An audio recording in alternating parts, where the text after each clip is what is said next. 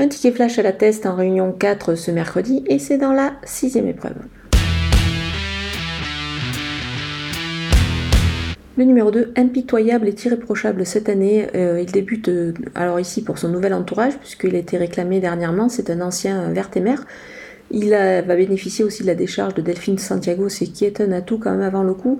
Alors dans cette course à condition, il y a un épouvantail euh, dans cette épreuve, c'est le numéro 10 Flying Candy qui s'annonce redoutable quand même, mais attention, ce, cet impitoyable pourrait afficher une cote, donc on va le jouer au jeu simple gagnant placé.